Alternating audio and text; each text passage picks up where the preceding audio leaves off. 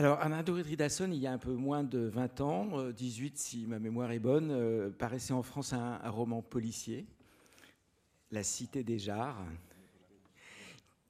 qui jetait une lumière nouvelle sur un pays que nous connaissions encore mal, enfin plus exactement encore plus mal que maintenant, euh, l'Islande.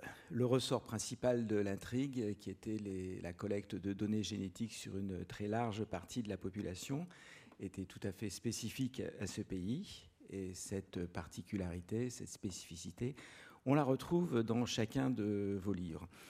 Ainsi, pour prendre quelques exemples, La Voix euh, était un roman où on voyait des collectionneurs euh, s'entretuer euh, pour acquérir des disques de, des enregistrements de chorales d'enfants, qui étaient devenus des raretés hors de prix à cause du petit nombre d'habitants et d'enfants enregistrant ces, participant à ces chorales. Dans La femme en vert, c'était le rôle de porte-avions de l'île au milieu de l'Atlantique pendant la Seconde Guerre mondiale et euh, la succession des Britanniques et des Américains qui avaient créé la situation, euh, cette situation d'ailleurs qui a donné lieu à une trilogie euh, particulière. Et deux exemples parmi plus de 20 autres de l'originalité et de la continuité d'une inspiration.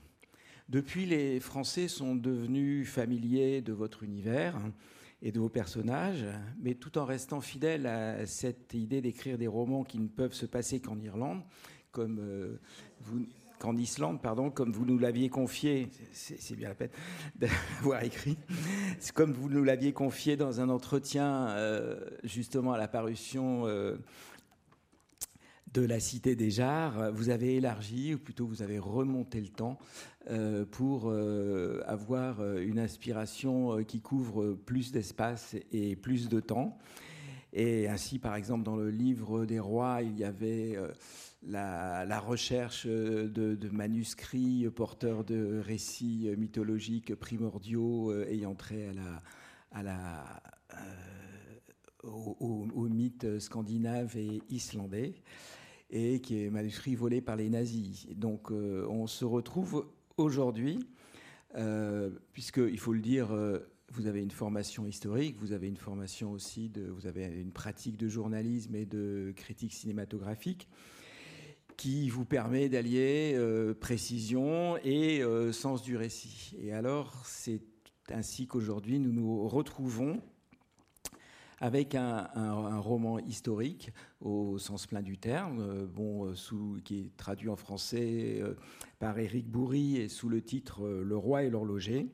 Et c'est aussi ce qui, cette expérience, cette formation fait que ce livre se présente tout seul et euh, c'est pourquoi je vais vous demander de lire les, premiers paragraphes qui vont introduire ce récit et j'en lirai moi-même euh, la traduction qu'en a donnée Eric Bourri. Halló, halló. C'est ok? Uh, fyrsti kapitúlin.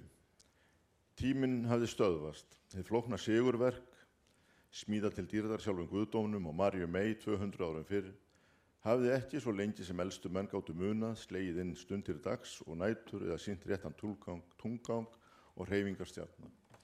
Það rík fjall í geimslu Kristjánsborgarhallar, gamalt herfangur og lungu glemdu stríði og konungar hafðu komið og konungar hafðu farið á þess að tíminn hrikki aftur í gang þar í höllinni.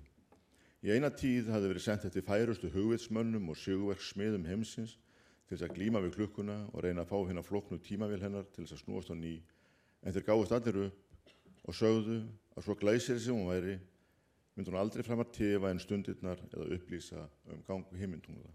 Og þar við satt þá til Rostin Úrsmiður sem rak verstæði ekki langt frá Holmsinsgötu var fengið til Kristjánsborgar vegna annara klukku í konungskarði.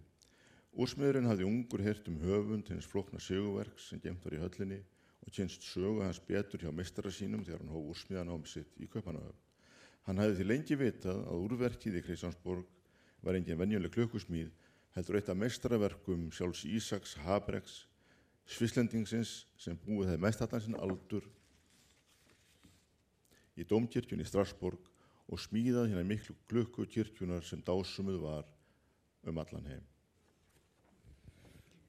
Le temps s'était arrêté.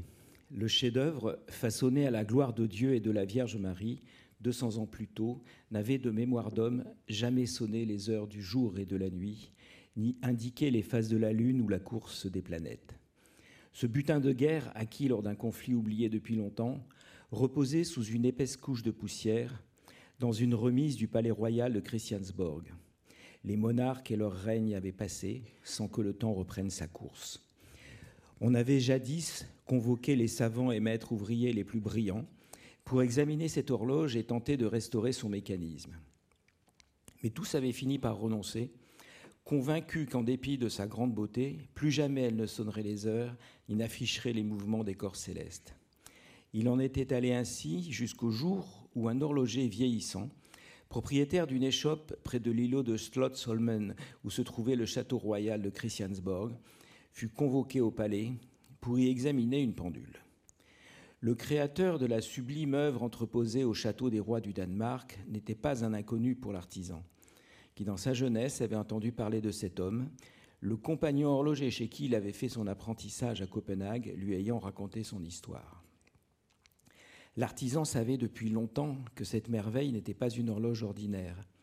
Elle avait été conçue par Isaac Abrecht, un Suisse qui avait passé la plus grande partie de sa vie à la cathédrale de Strasbourg, où il avait élaboré la grande horloge qu'on admirait dans le monde entier. Celle-ci marquait non seulement le passage du temps avec ses aiguilles, mais indiquait également les jours de la semaine et les mois. Qui plus est, les trois mages en sortaient toutes les heures pour aller se prosterner devant la Vierge, ensuite résonner les notes d'un psaume désormais oublié, datant de l'époque de son concepteur. Pour couronner le tout, littéralement, un coq doré se dressait au sommet de l'ouvrage et signalait le début de chaque nouvelle heure par son chant et ses battements d'ailes. Cette féerie s'accompagnait du défilé des planètes et des astres quand le mécanisme fonctionnait bien. Assemblé en l'an de grâce 1592 et âgé d'environ 200 ans, ce prodige était considéré par la plupart des compagnons horlogers comme un objet, pour ainsi dire, surnaturel, un Graal relevant de la magie, plutôt que comme une création humaine.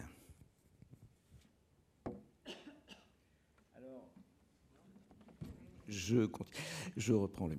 On, on, est, devant donc euh, cette machine extraordinaire. Un horloger vient euh, euh, dans ce palais pour réparer une pendule tout à fait, elle, ordinaire. Qu'est-ce qui va se passer entre l'horloger et la pendule Et qu'est-ce qui va passer entre l'horloger et le roi? Comment, euh, comment vont-ils se rencontrer?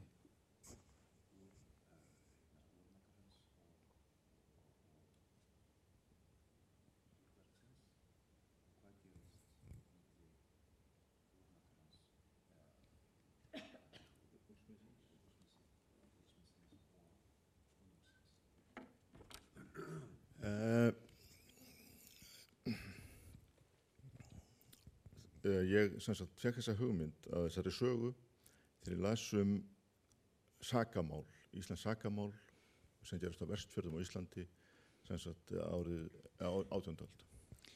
Euh, L'idée d'écrire ce roman m'est venue en lisant euh, un, le récit en fait d'un procès qui s'est déroulé en Islande au XVIIIe siècle. Un homme a été euh, exécuté euh, à cette époque pour, euh, comment dire, infidélité. Og hann átti svon og þessi svonur fluttið til Kaupanahafnar og kallaði þessi Jón Sívertsen og lærði úrsmíðar. Cet homme, ce condamné, avait un, avait un fils hein, qui s'appelait Jorn, qui a pris au Danemark le nom de Jorn Sivertsen et qui a, étu, qui a appris pour devenir horloger, qui a fait son apprentissage pour devenir horloger à Copenhague. Og þegar hann kemst á efri ár, uh, þá sagt, heyr hann af þessari klukku Habrechts, miklu mikla sigurverki sem er í, í geimslu konungsallarinnar og ákveður að, að gera við hana. Alors qu'il est vieillissant, euh, il apprend que le, le- enfin, ou il décide plutôt d'essayer de réparer l'horloge dont il sait qu'elle se trouve dans les remises royales du château euh, de Copenhague. Et, et voilà, il décide d'entreprendre le travail. Il demande au grand chambellan du roi euh, de, de l'autoriser en fait à tenter de restaurer cette horloge.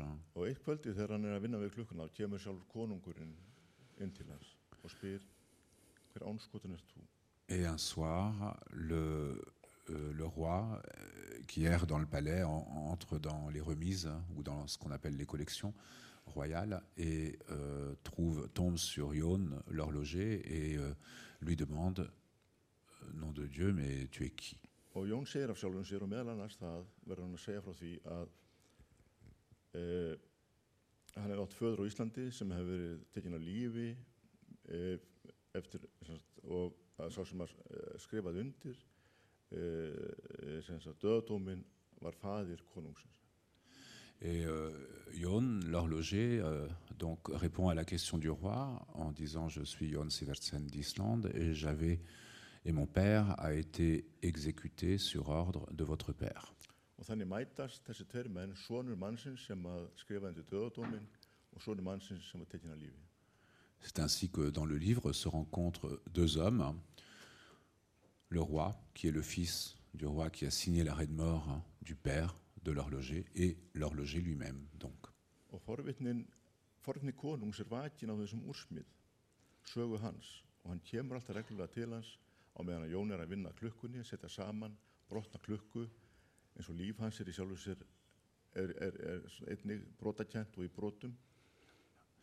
Et euh, donc euh, l'horloger euh, raconte l'histoire au roi qui se pique, dont la curiosité est piquée tout simplement, et le roi vient régulièrement lui rendre visite pour avoir tout simplement la suite du récit. Et pendant que l'horloger Yon euh, essaie de réassembler l'horloge de la même manière qu'il essaie symboliquement de réassembler les morceaux épars de sa vie en fait, les morceaux.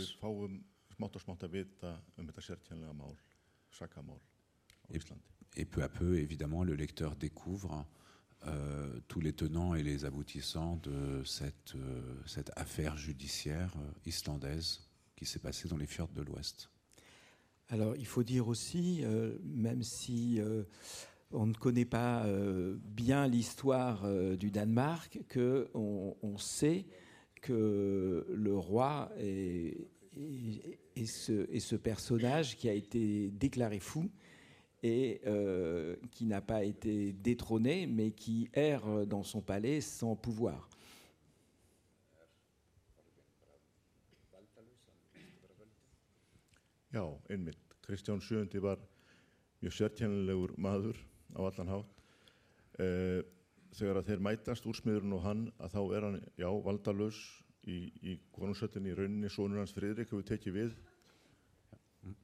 Oui, le, roi Christian est un personnage assez haut en couleur, effectivement, et au moment où il rencontre l'horloger dans les remises euh, du palais, euh, il a effectivement perdu son pouvoir au profit de son fils euh, Frédéric. Og hann er mjög svona óvaraðanlegu karakter og kvikull og, man, og Jón veit aldrei hvað hann hefur hann.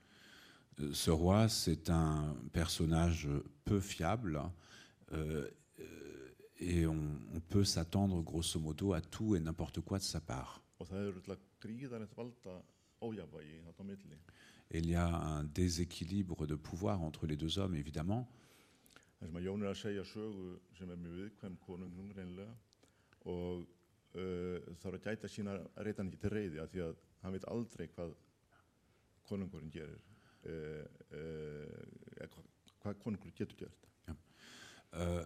parce, euh, et Yon donc, euh, se voit forcé de raconter l'histoire puisque le roi lui ordonne de raconter l'histoire. hein, et il sait que cette histoire contient un certain nombre euh, d'éléments qui risquent, enfin, qui mettent, euh, comment dire, euh, qui, qui sont critiques vis-à-vis de la royauté et qui risquent de déclencher la colère du roi.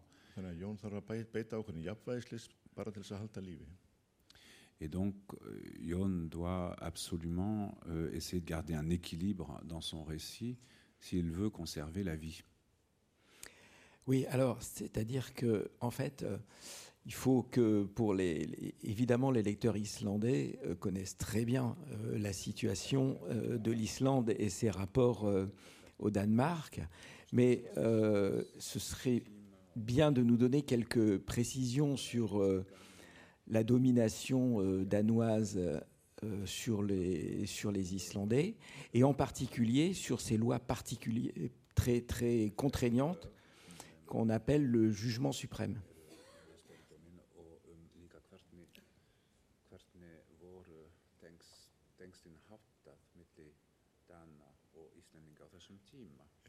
Eh, lagabálkur sem var samin eitthvað 200 árum fyrir sem mútti að taka á siðferðislífi íslensku þjóðurinnar.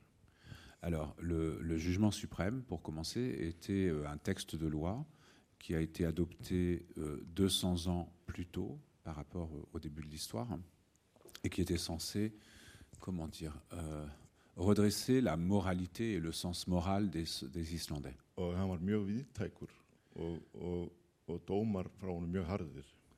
C'était un texte euh, qui, euh, qui touchait bien des domaines de la vie, principalement euh, sexuels, et les jugements qui étaient prononcés, prononcés en son nom étaient extrêmement sévères. Sem dæmi má nefna að, sagt, eh, faðir úrsmiðsinn sem er tekinn að lífi, hann missi lífsitt vegna þess að hann svaf hjá barsmóður sonarsins sem var talið döðasök. Euh, un simple exemple, euh, donc le père de l'horloger, il a été exécuté tout simplement parce qu'il a euh, couché avec une femme qui était la mère de l'enfant de son fils, c'est-à-dire la mère de son petit-fils.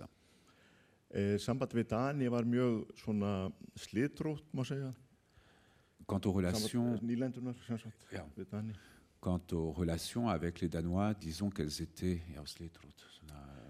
brotakja. Já, qu'elles étaient, euh, on ne peut pas dire épisodiques, mais euh, chaotiques. Ísland voru auðvitað bara na- nýlenda Dana og, og Dani voru herratjóðin og það svona það sem að þeir gerðu helst var að reyna að arræna sem mest fólki í landinu L'Islande était og, une, og svona auða við landsins.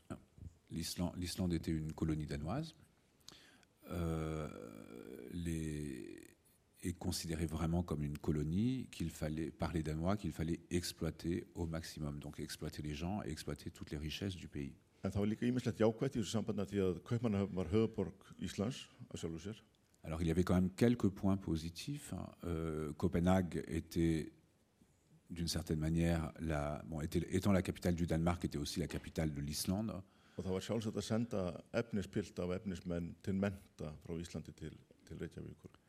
Nei, til ja. Og jafnvel veitu, veitu. Já. Et, et c'était une évidence que quand, des, que quand des, des- des- des jeunes hommes semblaient prometteurs et intelligents, on les envoyait à Copenhague pour faire leurs études. fyrir eh. Et ces jeunes hommes venus d'Islande, par exemple, ils étaient même prioritaires par rapport aux Danois pour euh, avoir des places euh, dans les internats universitaires. Alors on voit effectivement, euh, surtout en tout cas dans votre livre, la, brutalité de la, façon dont le pouvoir... euh,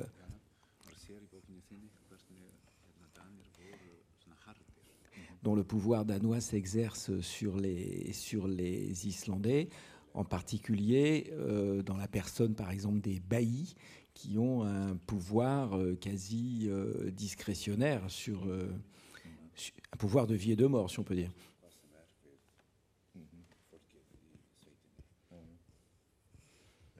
Alltaf sem sagt, Ólafur þessar síslumæður og hann yfirvaldið og á þessum tíma og langt fram á reynda 20. öld að þá hafði síslumæðurinn rannsóknarvald, átjöruvald og dómsvald. Donc oui, effectivement, le bailli euh, au laveur, hein, euh, qui était le représentant du roi dans la région euh, concernée, et en Islande, euh, il avait tout pouvoir sur euh, les gens, et il avait le pouvoir euh, à la fois judiciaire, il avait le pouvoir de condamner, et il avait le pouvoir d'exécuter. Og eh, Jón veit um eh, þessa ágalla, Eh, Jón úrsmiður þegar hann er að segja koningi frá sögu föðu síns þá læðir hann mjög límskulega ymsum atriðum varðandi uh, nýlendustefnu Dana Gagvardun Ísland, Íslandingum. Et Jon l'horloger, évidemment, il connaît tout ça et il, euh, pendant son récit, justement, de manière plus ou moins discrète, enfin, il essaie d'être le plus discret possible, il euh, dresse un tableau et une critique de la, de la, de la, politique coloniale danoise appliquée en Islande.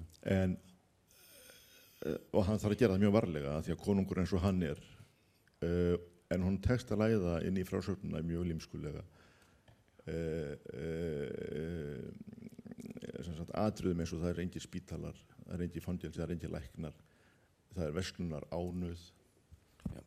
Et donc il doit être très prudent dans ses observations ou dans ses critiques, hein, mais il réussit au fil de son récit à glisser discrètement dans le récit, par exemple, qu'il euh, qu'il n'y a en Islande ni hôpital, ni prison, ni médecin, et que le monopole du commerce est une euh, horreur. En mest reynir hann þó að reyna að koma inn í hausunarkonginum hver gríðalegum órétti fæðir hans var beittur og ráðskona hans sem hann sem sagt var svaf hjá og misti líka lífið. Mais le but principal de son récit, c'est de convaincre justement le roi de, de la brutalité avec laquelle a été traité son père, ont été traités son père et sa gouvernante à cause du, bailli. Alors c'est justement euh, le, côté extrêmement euh, étrange du, récit de, Ion. C'est-à-dire que lui, il, il- raconte euh, ce que lui demande le roi. Il sait très bien qu'il se met en danger. Et en même temps, le roi insiste à chaque fois, bien que ça lui déplaise, il insiste pour qu'il poursuive son récit.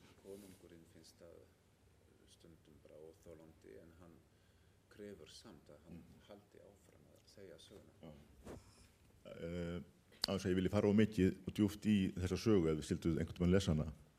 Alors, je ne veux pas non plus donner trop de détails sur l'histoire au cas où vous la a- il y liriez. y a un secret. oui.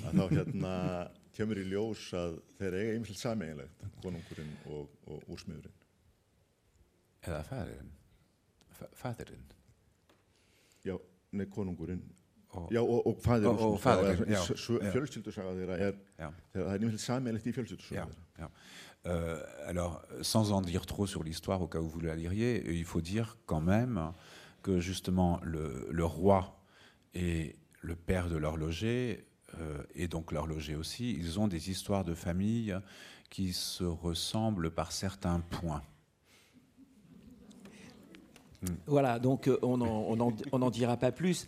Euh, voilà, puisque, bon, de toute façon, euh, le- le- on, on découvre peu à peu que ce que cherche à savoir euh, le roi n'est pas du tout ce que cherche à raconter l'horloger. Il y a une, une sorte de, de symétrie euh, faussée, quoi, en fait.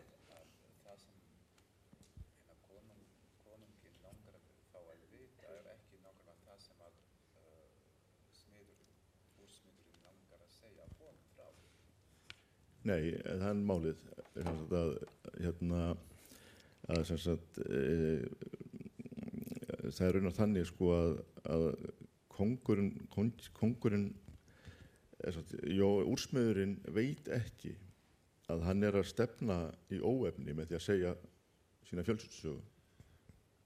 Oui, et euh, qui plus est, surtout l'horloger, en fait, il, il n'est pas conscient du tout qu'en racontant l'histoire de sa famille, il est en train de courir à la catastrophe.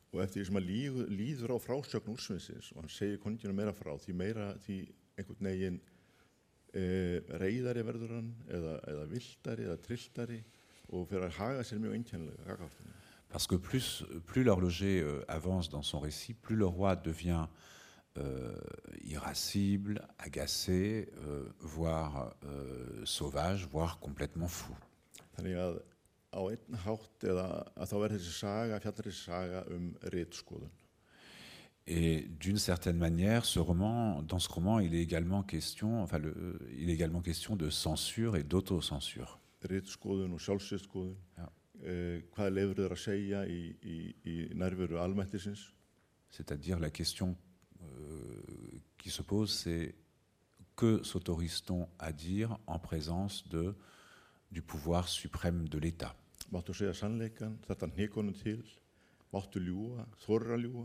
A-t-on le droit de dire la, la vérité et toute la vérité, ou bien de la de l'assaisonner quelque peu, ou de mentir tout simplement?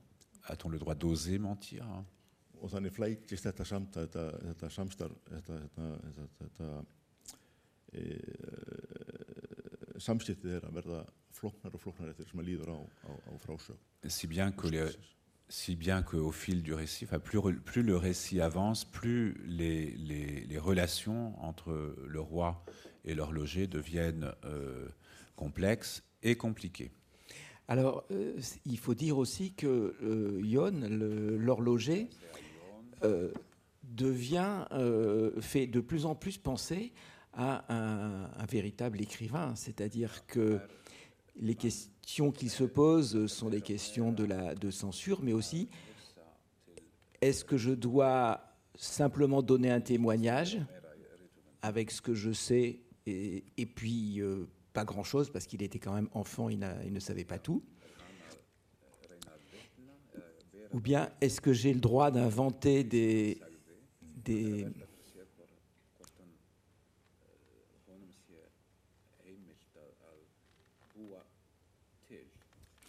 Já, fyrst og fremst, já, einmitt, fyrst og fremst vill Jón Úrsmiður alls ekki vera þessi sögumæður.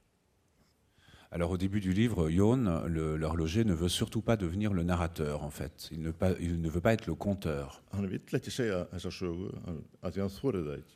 Il ne veut pas raconter cette histoire au roi parce qu'il n'ose pas. Hana Mais le roi veut er l'entendre. um.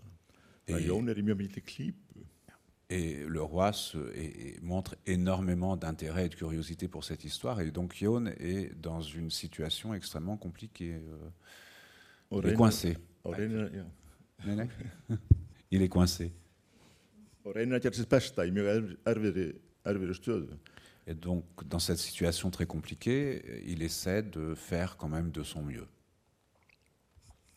Oui, alors il fait de son mieux et en même temps, on a l'impression qu'il euh, qu'il se pique au jeu, qu'il euh, a envie aussi d'inventer, de raconter euh, une, belle histoire. Il veut, trouver des passages qui vont distraire un peu le, roi. Il dit qu'il va pimenter son, récit d'un certain nombre de choses que en fait, voilà, il ne peut pas savoir. Donc, il devient d'une certaine façon un- un créateur de, de romans. Jú, jú. Já, já, það er sem sagt, hann, sem sagt, hann gengur inn í þetta hlutverk sögumannsins. Hann gengur inn í þetta hlutverk sögumannsins. Oui, effectivement, il finit par endosser ce rôle du narrateur. Og hann hefur þennan eina hlustanda, eina áhörenda, áhörenda Já. sem er Í- konungurinn. Il n'a qu'un seul auditeur, c'est le roi. Og hann reynir líka innum þetta allt saman að gera söguna skemmtilega og spennandi fyrir konungin sinn. Et effectivement, il essaie aussi de pimenter un peu l'histoire, de la rendre intéressante, de la rendre, alors peut-être pas amusante, mais intéressante pour le plaisir de son roi. Er Parce que parfois, le roi, il est, il est malheureux. Alors il essaie de le distraire, de rendre l'histoire presque drôle. er, er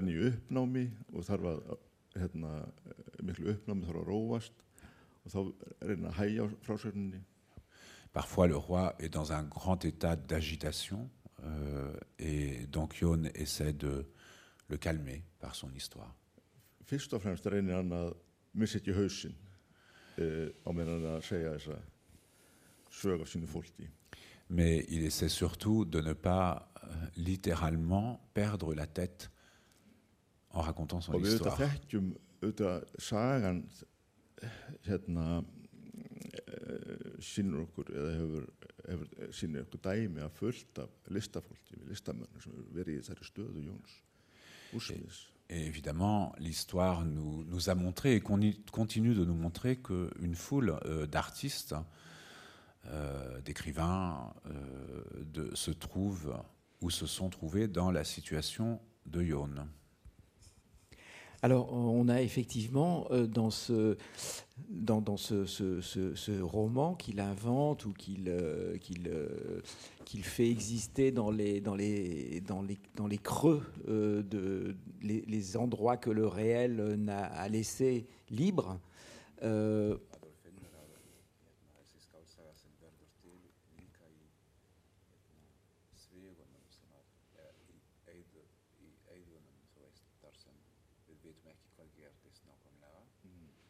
euh, il, crée un, petit monde, il fait arriver des personnages, euh, des personnes. Yon, Yon, Yon fait arriver des personnages. et euh, des personnages détestables qui, sont, qui sont montrés avec beaucoup de détails et des personnages qui sont formidables des personnages féminins en particulier qui sont, qui, sont très forts. Alors, là, en fin de compte, est-ce qu'on se demande un moment si c'est Yon qui raconte ou si c'est vous qui inventez à sa place?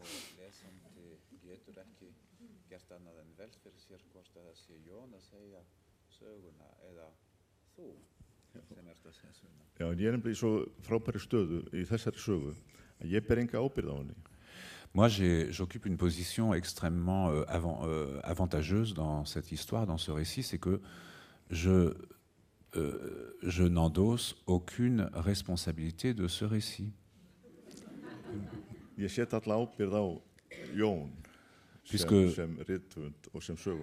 Puisque, je me déleste puisque je me le déleste de toute responsabilité en tant que narrateur sur ce pauvre Yon. C'était pour moi un gros soulagement de ne, pas, de ne pas être forcé de raconter cette histoire.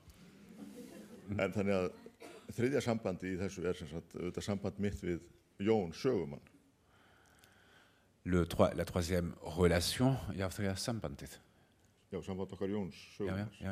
la troisième relation qu'on pourrait explorer dans cette histoire, c'est la relation que moi j'entretiens avec Yon, le narrateur. Oui, c'est bien ça. Oui, c'est ça. c'est bien ça.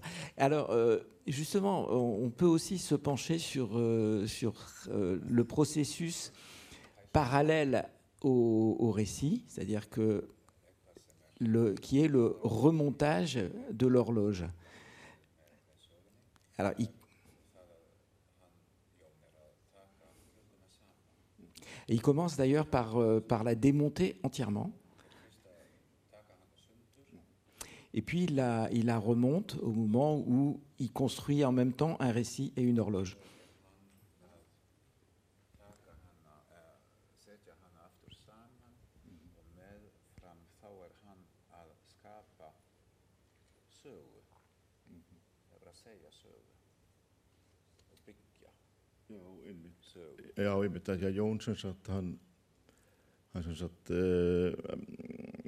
Hans.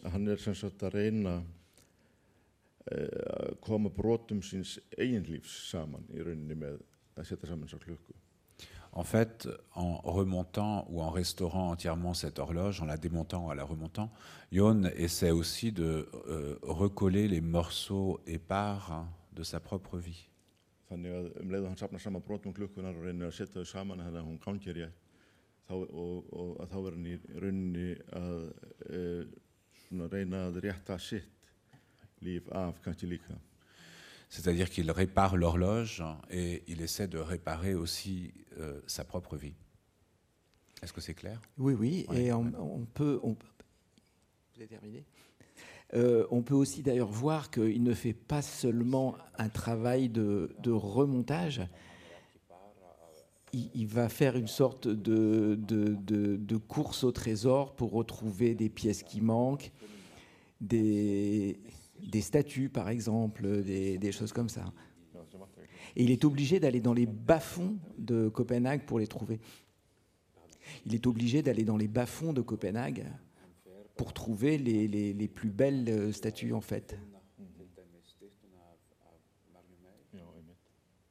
Alors, est-ce que c'est pas justement une façon de, penser que le travail euh, de, l'horloger, comme le travail du romancier, c'est celui d'aller euh, partout, même là où ça sent pas bon, pour trouver ce qu'il lui faut pour son récit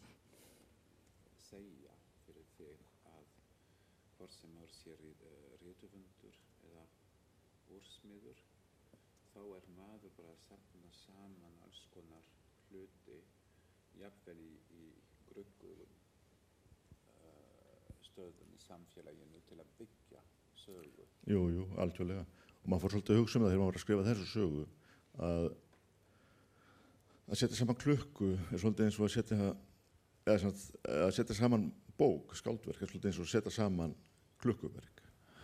Oui, euh, tout à fait. En fait, euh, quand j'ai écrit ce livre, je me disais parfois que écrire un livre ou assembler un livre, c'était ça, ça ressemblait à l'assemblage d'une horloge uh, ou du mécanisme d'une horloge. On uh, sait qu'on a une horloge devant soi.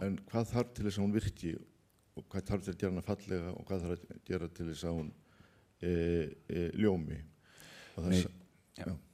Donc on sait qu'on a une horloge devant soi, mais on se pose la question qu'est-ce qu'il faut faire pour qu'elle euh, fonctionne, pour qu'elle soit jolie ou intéressante, et pour qu'elle euh, pour, voilà, pour qu'elle sonne. Og þú tekur saman, þú hefur þessar hluti, lausar hluti, þú ræða þeim saman í einhverja held sem virkar og þannig virkar eins með að búið til skáldverk eða svona bók að þú tekur saman hlutina hérna og þaðan og setur þá saman, vita hvað þú virkar og reynir að skapa uh, listaverk eins og klukk. Oui, donc c'est comme avec un livre. Vous avez les pièces qui sont éparses, euh, on les assemble, on essaie de voir, on, essaie de reconstruire complètement le mécanisme et euh, on essaie de s'arranger pour que vraiment ça fonctionne, justement comme une horloge. C'est ça un bon récit. Voilà, c'est un, récit qui, qui, qui, fonctionne, puisque en fin de compte, euh, bon, on va on peut pas tout dévoiler du livre, mais en fin de compte, euh, tout ne marche pas parfaitement, mais l'horloge marche.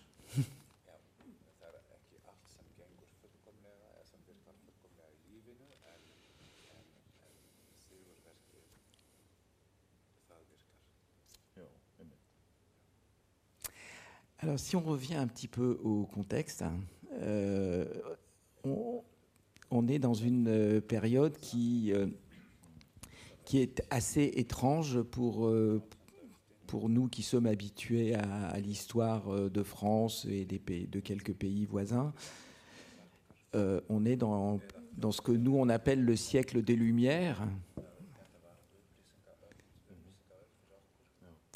Et ce siècle, bon, sur lequel, lequel nous, Français, on projette l'idée d'un progrès, voilà,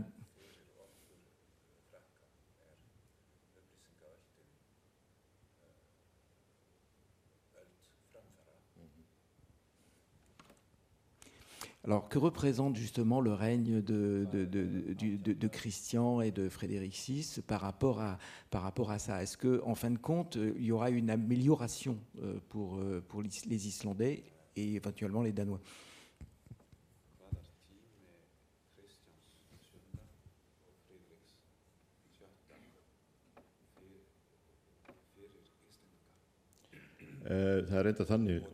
Euh,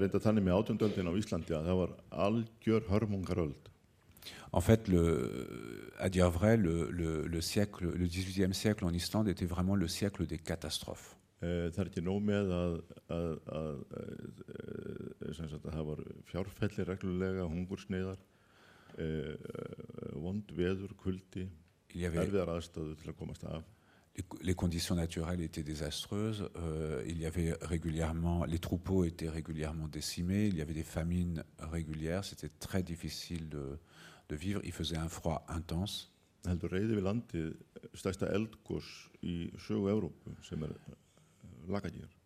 Et pour, pour, pour couronner le tout, on a eu à la fin du, du 18e, en 1783, la plus grande éruption euh, du, de, de, européenne. Et cette éruption, elle a eu euh, des conséquences absolument désastreuses pour euh, tous les Islandais. Le bétail euh, est tombé comme des mouches. Les fermes, des fermes ont été, se sont vues abandonnées, tout simplement. Les gens mouraient de faim, se retrouvaient jetés sur les routes, oh, plutôt sur les chemins de terre. og Íslendingum fækkaði onni í 30.000 alls. Et la population de l'Islande est tombée à 30 000 personnes. Mm. sem að koma fram hugmyndir í Danmörku sem aldrei voru svo sem rættar að miklu alvöru en að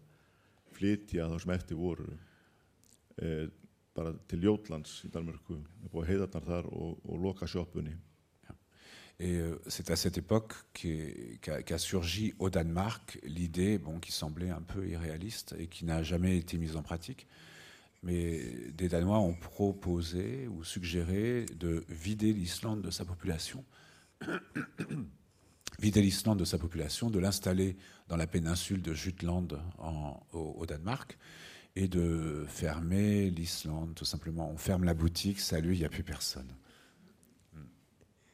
Et comment, euh, comment, comment ont réagi les Islandais? Est-ce qu'il y a eu des, je sais pas, des révoltes, des, une volonté de, de prendre euh, d'indépendance peut-être, ou je ne sais pas?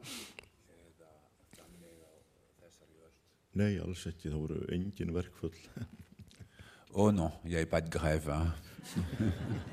það voru engin til þess að vera með verkfull það var engin verkfull, þetta var nýð fátækt bændarsamfélag fyrst og fremd Ísland á þessum tíma Euh, les gens, les gens, enfin, la société islandaise, c'était une société islan- euh, de, pau- de paysans pauvres.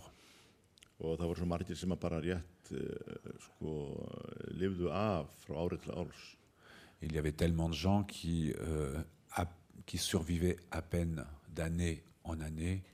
og uh, það svo sem voru send bænastjöl á, á konungin uh, sem að uh, svo sem syndi því ekkert sérstaklega held ég Et euh, il y a eu des, des- des doléances qui ont été euh, formulées au roi par les Islandais, mais elles sont restées euh, lettres mortes.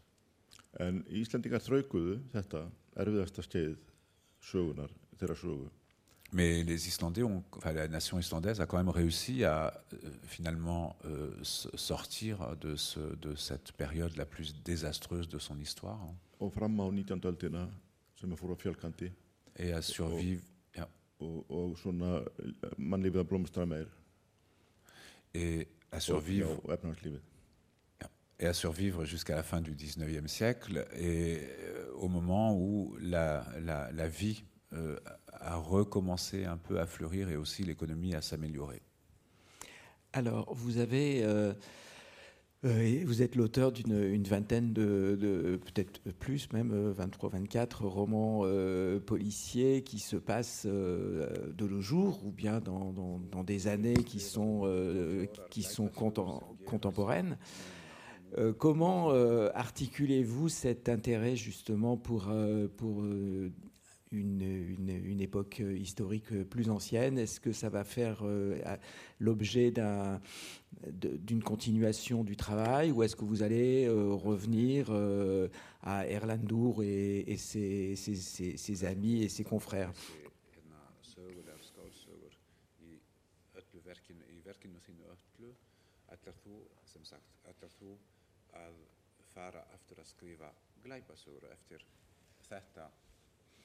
Uh, sigurverki? já, akkurat, já, já, næsta bók er, er sem sagt, í seríunni um, um Konráð, lauruglumann í Reykjavík Oui, euh, eh bien tout simplement, oui, je continue à écrire des séries puisque le prochain livre euh, est un livre qui met en scène l'inspecteur, enfin le, le policier Conrad à Reykjavik. en þegar maður skrifar svona seríur um sama uh, karakterinu og sömu personar ár eftir árið því að maður gefur út bók einu svona ári Alors quand on écrit des séries comme ça sur des, sur des, des, des personnages, enfin des- avec des personnages récurrents comme Erlander ou comme Conrad, þá er mjög gott að taka svolítið frí frá þeim uh, frí frá honum og, og fara út í eitthvað allt, allt annað ça fait quand même du bien en tant qu'écrivain de, de, de, se prendre, de s'accorder un peu de vacances de ce personnage, quoi, de le, Oui. de, et de faire quelque chose qui est totalement, totalement différent. Og ég gerði þetta sama þegar ég var með Erlend Svensson sem að ég var enn erfiðari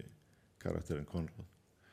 J'ai fait la même chose quand, quand, quand j'écrivais la série des Erlendur Sveinsson, hein, qui était encore plus compliquée à appréhender peut-être que Conrad. Ég tók mér tvirsum algjört fyrir frá honum og skrifaði konungsbók, Betty og konungsbók.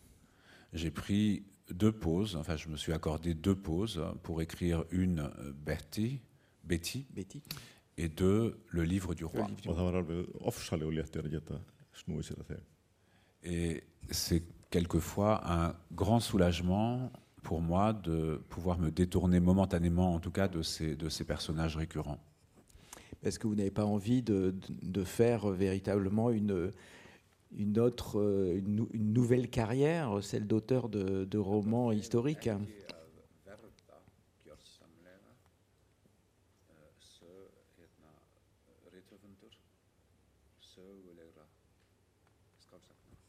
Uh, Bon, y avait vous avez compris, non. Non, non, ça m'intéresse pas spécialement. Mais quand j'ai découvert cette, cette, cette matière, donc ce, enfin, cette, euh, comment, ce sujet. Qui m'est arrivé euh, entre les mains, enfin qui m'est un peu tombé du ciel euh, entre les mains.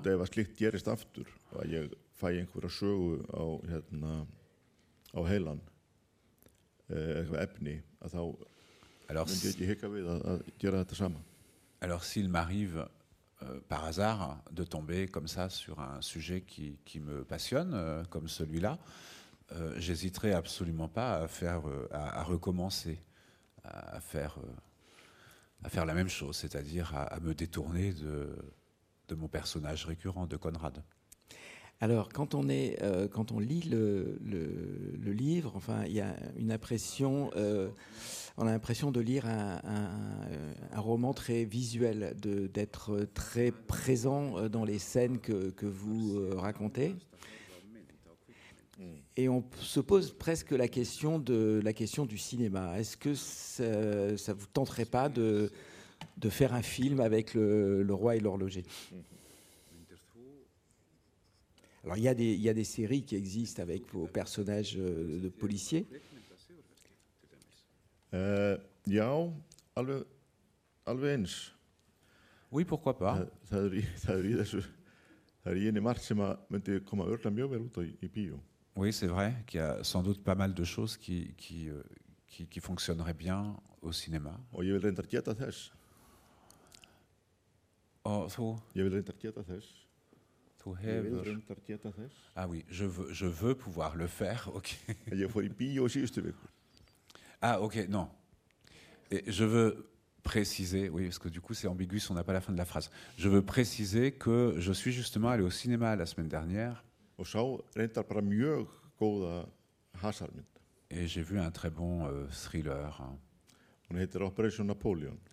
Qui s'appelle Opération Napoléon. Opération Napoléon, oui. Alors d'accord.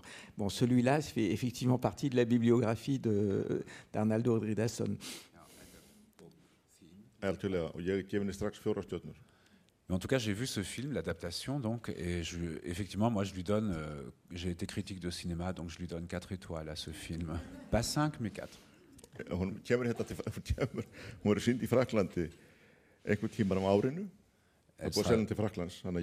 bara hvet ykkur til þess að fara í bíó. Il sera, on le verra sans doute en France euh, bah, dans l'année. euh, je ne sais pas exactement quand, mais en tout cas, si vous le voyez, si vous voyez qu'il Voilà. passe quelque part, On retient, on retient. Ouais.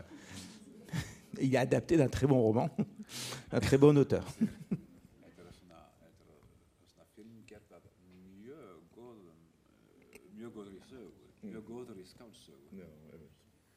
Bon alors s'il y a un producteur euh, intéressé dans, dans la salle, je, je crois que c'est le moment de, retenir un, formidable scénario d'Anadul Ridarson, euh, Le Roi et l'Horloger, et surtout un, formidable roman, une, belle pièce euh, d'horlogerie qui fonctionne euh, à la perfection.